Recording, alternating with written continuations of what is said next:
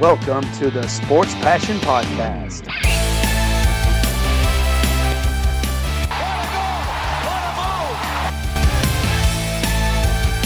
Oh, blocked by James! LeBron James with the rejection. And here's your host, Lars Marendorf.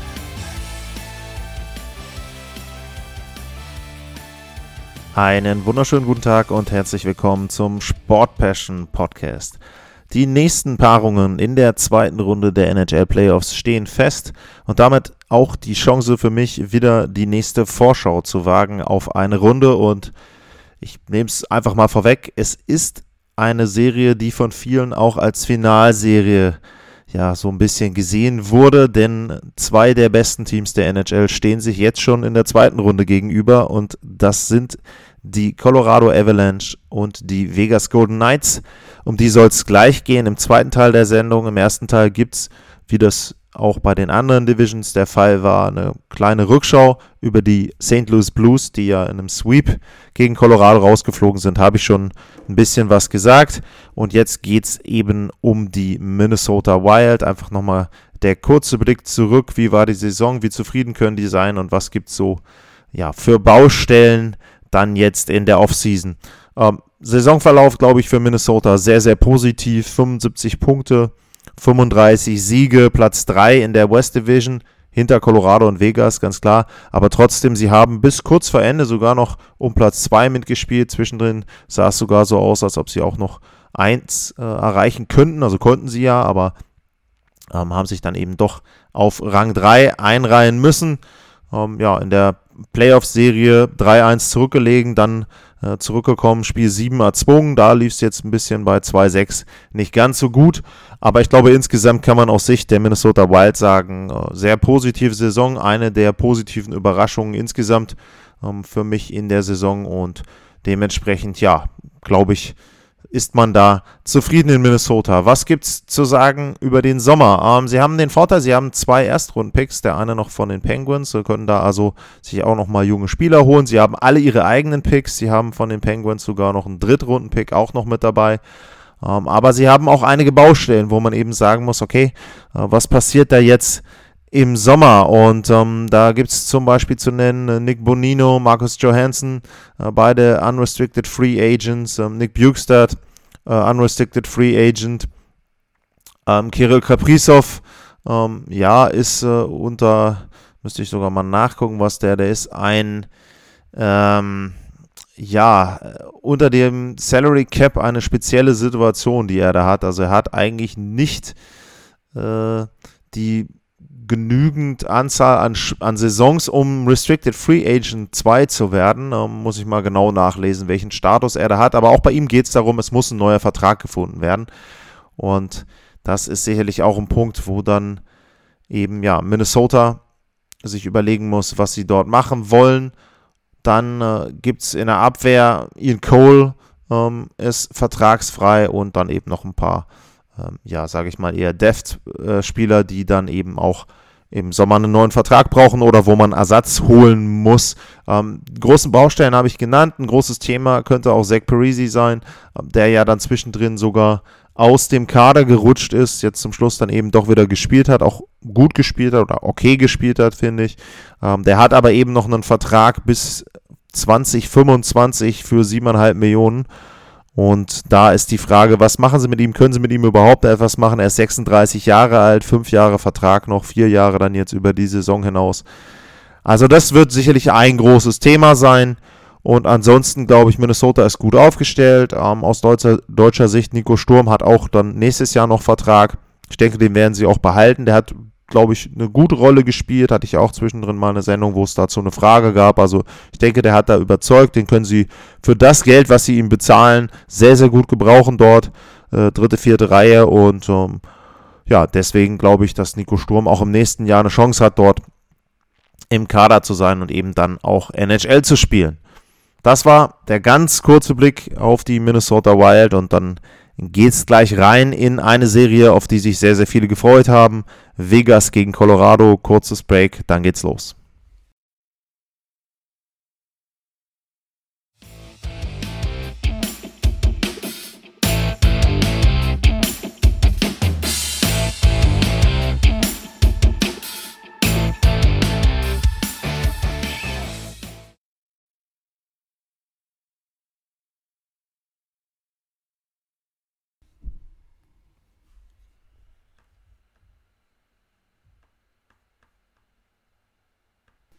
Zurück beim Sport Passion Podcast und damit direkt hinein in die Serie zwischen den beiden besten Teams der Liga. Beide 82 Punkte gesammelt in der regulären Saison in der West Division und die Colorado Avalanche haben sich dann aufgrund der höheren Anzahl an Siegen in den regulären 60 Minuten durchgesetzt. Die Serie selber gab es noch nie zwischen den beiden Teams, also erster Vergleich dort zwischen diesen beiden Franchises und der Vergleich in der regulären Saison, der ging knapp an Colorado 4-3-1. Äh, ein Spiel ging nach Verlängerung an die Vegas Golden Knights. Vegas hat allerdings, wenn man dann ein bisschen in die Details reingeht, die bessere Tordifferenz gehabt mit 18 zu 17. Ähm, Colorado hatte mehr Schüsse um, und äh, hatte auch die größere Anzahl an Torchancen. Ähm, allerdings, wenn man die Qualität wieder bewertet, Vegas hatte die besseren Torchancen. Also sehr, sehr ausgeglichenes Matchup da. Und genau so ja, wird es fast weitergehen, wenn man sich eben die einzelnen Kombinationen und die einzelnen Bestandteile der Teams anguckt.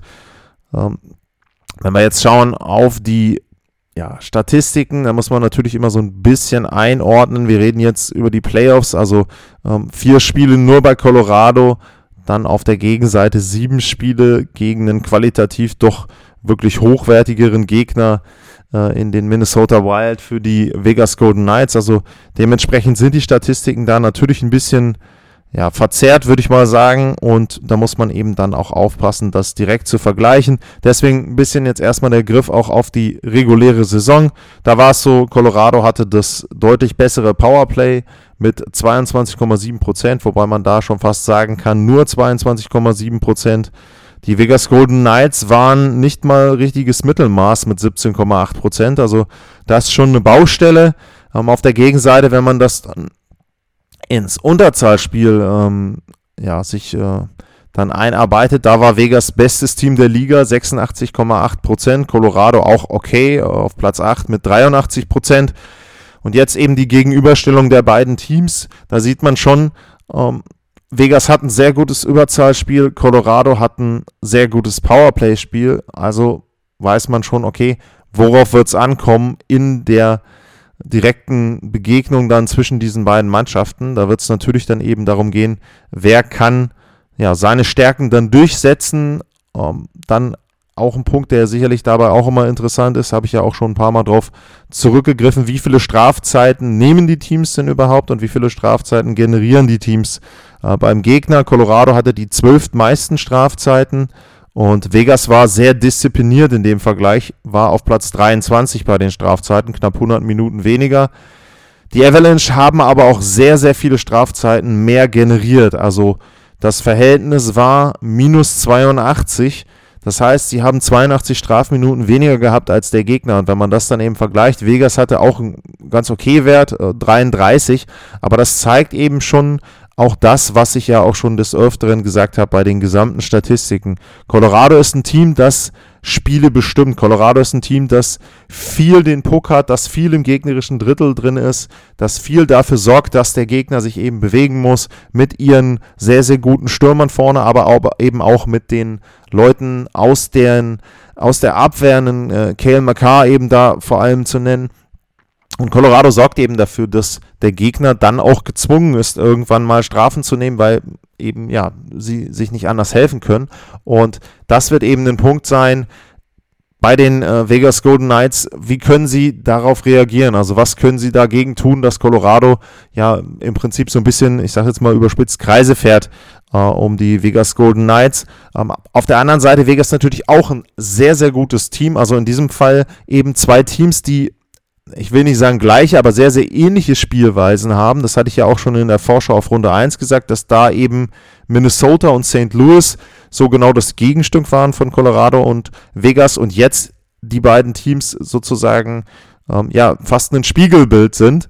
Und da ist es eben so, da muss man gucken, auch wieder, wer kann da den Stil vielleicht auch mal etwas ändern und annehmen, okay, also ich sage jetzt mal aus Sicht von Vegas, wenn Colorado dann eben den Puck hat, ist ja okay, aber wir müssen sie eben möglichst weit weg äh, von Marc-André Fleury halten. Ja, wenn wir reingehen in die Mannschaften, wenn wir reingehen in die Teams, beide Mannschaften haben sehr gute erste zwei Reihen. Die Vegas Golden Knights mit Pacioretty, Stevenson, Mark Stone, eine wirklich tolle erste Reihe. Vielleicht nicht ganz so hoch bewertet oft, wie das zum Beispiel die erste Reihe dann von Colorado erfährt, aber mit Mark Stone haben sie eben auch einen Spezialisten dabei, der dann eben auch defensiv dafür sorgen kann, dass ein Gegner ja nicht so zur Entfaltung kommt. Zweite Reihe, Marchessault, William Carlson, Riley Smith ist auch eine wirklich, wirklich gute Reihe.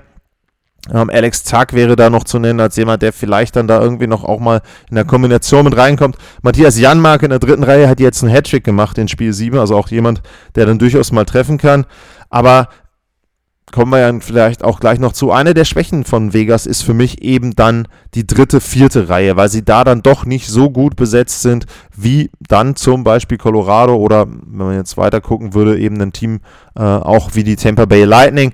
Bei Colorado, die erste Reihe ist, wenn sie nicht die beste Reihe der Liga ist, dann ist sie sicherlich unter den besten drei Reihen äh, drei ersten Reihen der Liga. Landeskog, Nathan McKinnon, ähm, Mikko Rantanen, also sehr, sehr exquisit. Die können eben wirklich schon alleine dafür sorgen, dass ein Spiel und dann vielleicht auch eine Serie kippt. Zweite Reihe bei Colorado ist natürlich im Moment ein bisschen gehandicapt, dadurch, dass Nazim Kadri gesperrt ist. Also er fehlt auf jeden Fall zu Beginn der Serie. Es ist noch nicht ganz klar, was jetzt mit seiner Dauer der Sperre sein wird. Er hatte am Donnerstag eine Anhörung bei Gary Batman und äh, ja, da ist auch irgendwie noch nicht ganz klar, bis wann das entschieden wird. Ähm, ja, off-topic zu der Vorschau finde ich jetzt auch wieder. Also, wenn man so etwas hat, dann muss man schon klar definieren, dass es da, ja, sage ich jetzt mal, einen gewissen Zeitrahmen gibt und man sagt, okay, innerhalb von 48 Stunden hat sich Gary Batman entschieden und dann in den nächsten 48 Stunden ähm, kann man zu einem Arbitrator gehen, zum Schiedsgericht und dann wird es entschieden, weil wie gesagt, bei Tom Wilson war es ja so, der hat nachher dann Geld wieder bekommen. Das nützt Nasim Kadri in diesem Fall gar nichts. Also wenn, dann sollte Gary Batman schon sehr, sehr schnell eine Entscheidung treffen, damit eben dann auch klar ist, jetzt zurück zur Serie, wann Nasim Kadri wieder eingreifen kann. Wenn die Sperre bestehen bleibt, dürfte er frühestens in Spiel 7 wieder mit dabei sein. Und dementsprechend fehlt er in der zweiten Reihe. Aktuell wird hier angezeigt Donskoy, JT Kompfer und Andrei Burakowski gibt auch andere Kombinationen, die die Fs da aus Eis schicken können. Sie haben in der dritten Reihe zum Beispiel dann den Brandon Saar, Tyson Jones, äh, Nishuskin, vierte Reihe Newhawk, ähm, Belmar und Karl Soderberg. Da ist auch viel Erfahrung mit dabei, wenn man jetzt zum Beispiel Brandon Saar sieht. Ähm, der hat sensationelle Playoffs bisher für mich gespielt. Klar, es sind jetzt vier Spieler, also muss man immer Kirche im Dorf lassen. St. Louis war auch nicht der Gegner, der sie hätten vielleicht sein können, wenn sie gesund gewesen wären, die Blues. Aber trotzdem ist es natürlich so, Saad sehr, sehr gut reingekommen. Genau das, was man sich dann eben in Colorado von ihm erhofft hat dass er da viel Erfahrung reinbringt, dass er auch mal Tore macht, dass er eben dann auch ähm, der Mannschaft mit Secondary oder dann eben auch äh, ja, Dritt-Scoring, ähm, Tertiary-Scoring sozusagen dann weiterhilft. Also ist schon so, ähm, dass er da wirklich, wirklich wertvoll ist für Colorado und ihnen eben dann auch wesentlich mehr Tiefe gibt. Und dann kommen wir eben wieder auch zu dem Punkt, den ich gesagt habe.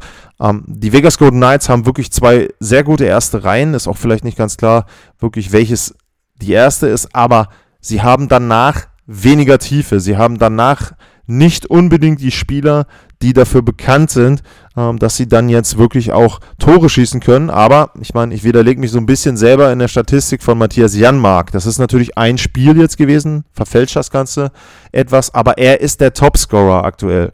Der Vegas Golden Knights, sieben Spiele, ähm, Sechs Punkte, Mark Stone, vier Tore sind die meisten Tore.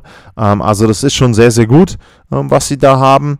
Auch eben, wie gesagt, die ersten sechs, die können alle scoren. Aber wenn man dann eben den Blick auch mal rübernimmt ähm, nach Colorado, vorne Nathan McKinnon, neun Punkte, sechs Tore in vier Spielen. Ähm, danach ist es zwar so, dass du dann erst mit drei Toren Brandon Saad hast, aber du hast dann eben Landeskog hat getroffen, Rantanen hat getroffen, Ryan Graves hat getroffen, Kale McCarr hat getroffen, ähm, Tyson Jones. Also sie haben bis hinten drin, Burakowski hat noch nicht mal getroffen, ähm, Alex Newhook ähm, hat getroffen als sehr, sehr junger Spieler, JT Comfer, Carl Soderberg konnte auch mal ein Tor machen zwischendrin. Also wie gesagt, Kadri hat zwei Spiele, kein Tor bisher die Avalanche sind einfach sehr, sehr tief besetzt. Sie haben immer noch mal jemanden auch in der dritten, vierten Reihe, der treffen kann. Und das macht sie dann schon ein Stück weit, ja, nicht so ausrechenbar wie die Vegas Golden Knights. Ähm, was man eben auch dazu sagen muss, und das habe ich ja eben schon angedeutet, mit Ryan Graves, mit Cale McCarr, ähm, Girard, Devin Toes, sie haben einfach auch eine sehr, sehr gute Abwehr hinten dran. Also wenn man dann eben über Colorado redet, dann fallen natürlich immer die Namen vorne in der Offensive, McKinnon, Rantanen, Landeskog und so weiter, aber äh, sie haben eben einfach auch eine sehr, sehr gute Defensive und die schalten sich auch mit ein. Also ich meine, Cale McCarr weiß ich nicht, wie oft wir das jetzt in den vier Spielen allein gesehen haben. Der schnappt sich hinten den Puck, fährt dann einmal durchs Mitteldrittel, war bei dem einen Tor zum Beispiel in Spiel 4 so. Der Stürmer von, von äh, St. Louis, der kann den Richtungswechsel gar nicht richtig mitmachen, fällt hin und McCarr ist im Drittel drin von St. Louis und kreiert dann eben eine High-Danger-Chance und in dem Fall dann auch ein Tor. Also das wird ein Problem sein, auch für die Vegas Golden Knights, dass sie da eben versuchen müssen, diese zweite Welle dann oder diese zusätzliche Welle äh, durch einen zusätzlichen Stürmer in den Griff zu bekommen. Ähm, ich kann mir vorstellen, dass Vegas versucht, das Ganze etwas defensiver anzugehen. Ähm, sie haben mit Alec Martinez, mit Pietrangelo, Shea Theodore, ähm, haben sie natürlich auch sehr gute Verteidiger, aber auch da ist eben für mich der Punkt, ähm, eher so ein bisschen, auch mit Pietrangelo, eher so ein bisschen top-heavy. Und dann nicht ganz so gut verteilt, auch über die Verteidigerreihen. Und ich glaube, dass da Colorado eben auch wieder immer so, so einen kleinen Tick, einen kleinen Vorteil hat äh, gegenüber den Vegas Golden Knights. Ist natürlich nicht sehr viel, ähm, weiß ich auch. Auch Petrangelo kann durchaus dann ähm, ja mal seine Rolle anders interpretieren und auch vorne mit eingreifen. Aber ich glaube eben, am Anfang werden sie eher versuchen, diese Rushes, die Colorado auch gegen St. Louis hatte, zu unterbinden und dann eben selber natürlich schnell auch dann ähm, nach vorne zu kommen, eben über Stone, Pacioretty vor allem dann.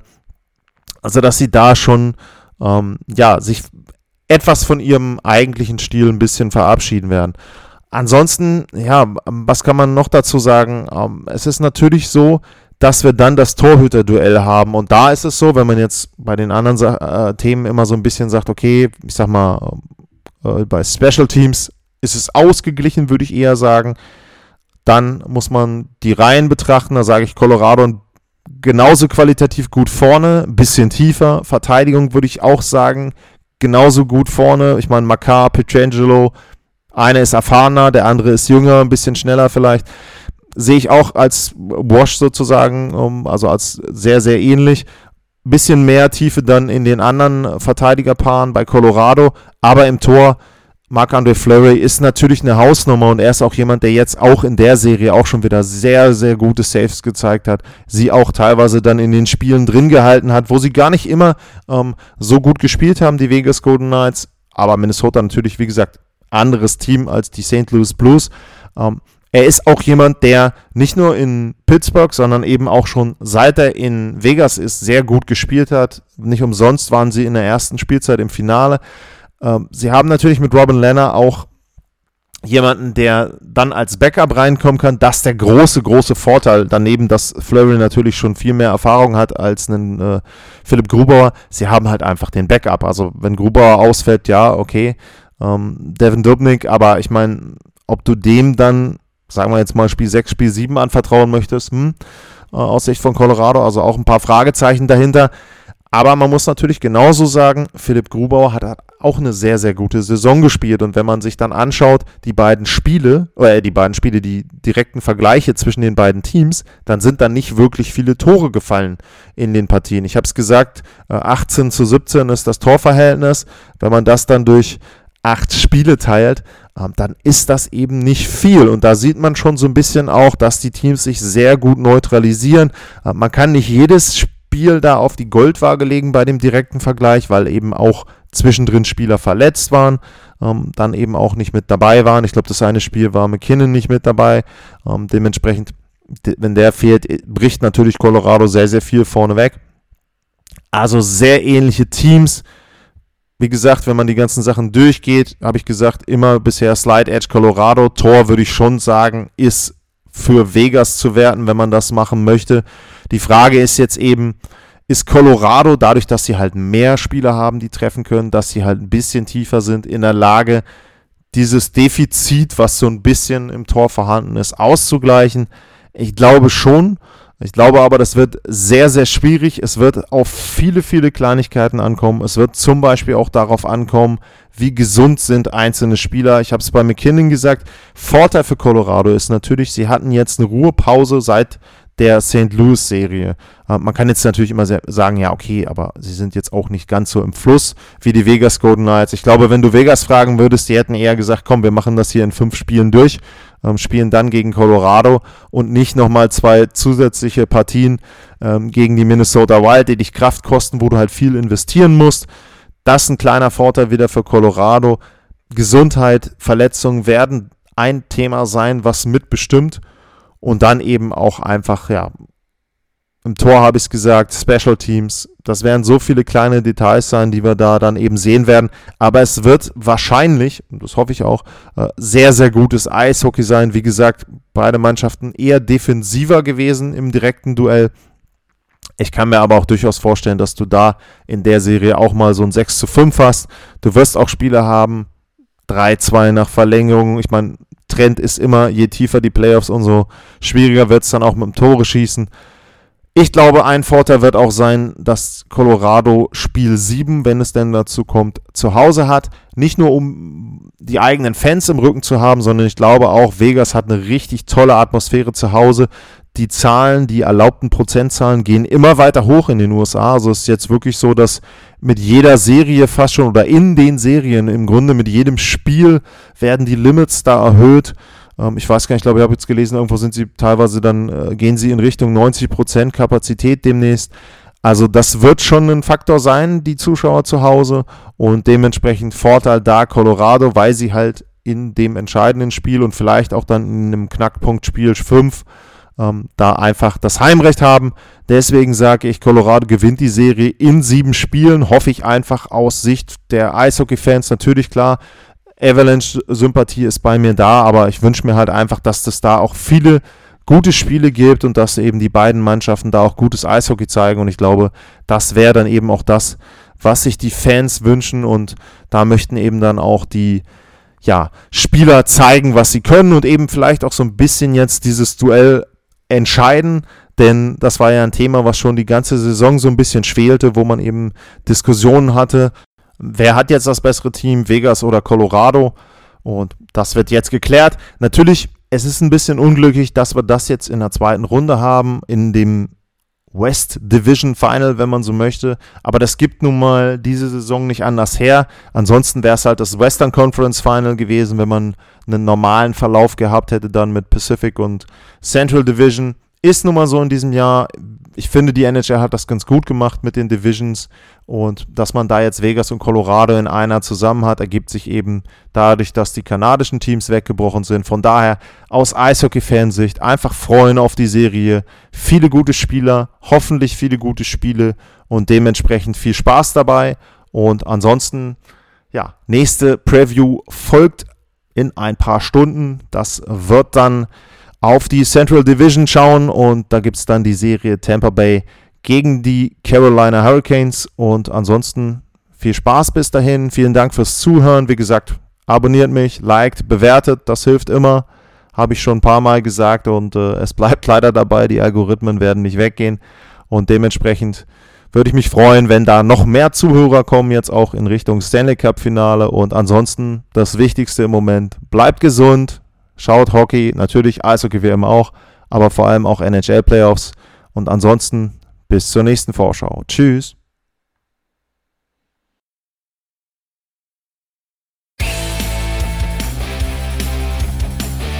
Sportliche Grüße. Das war's, euer Lars.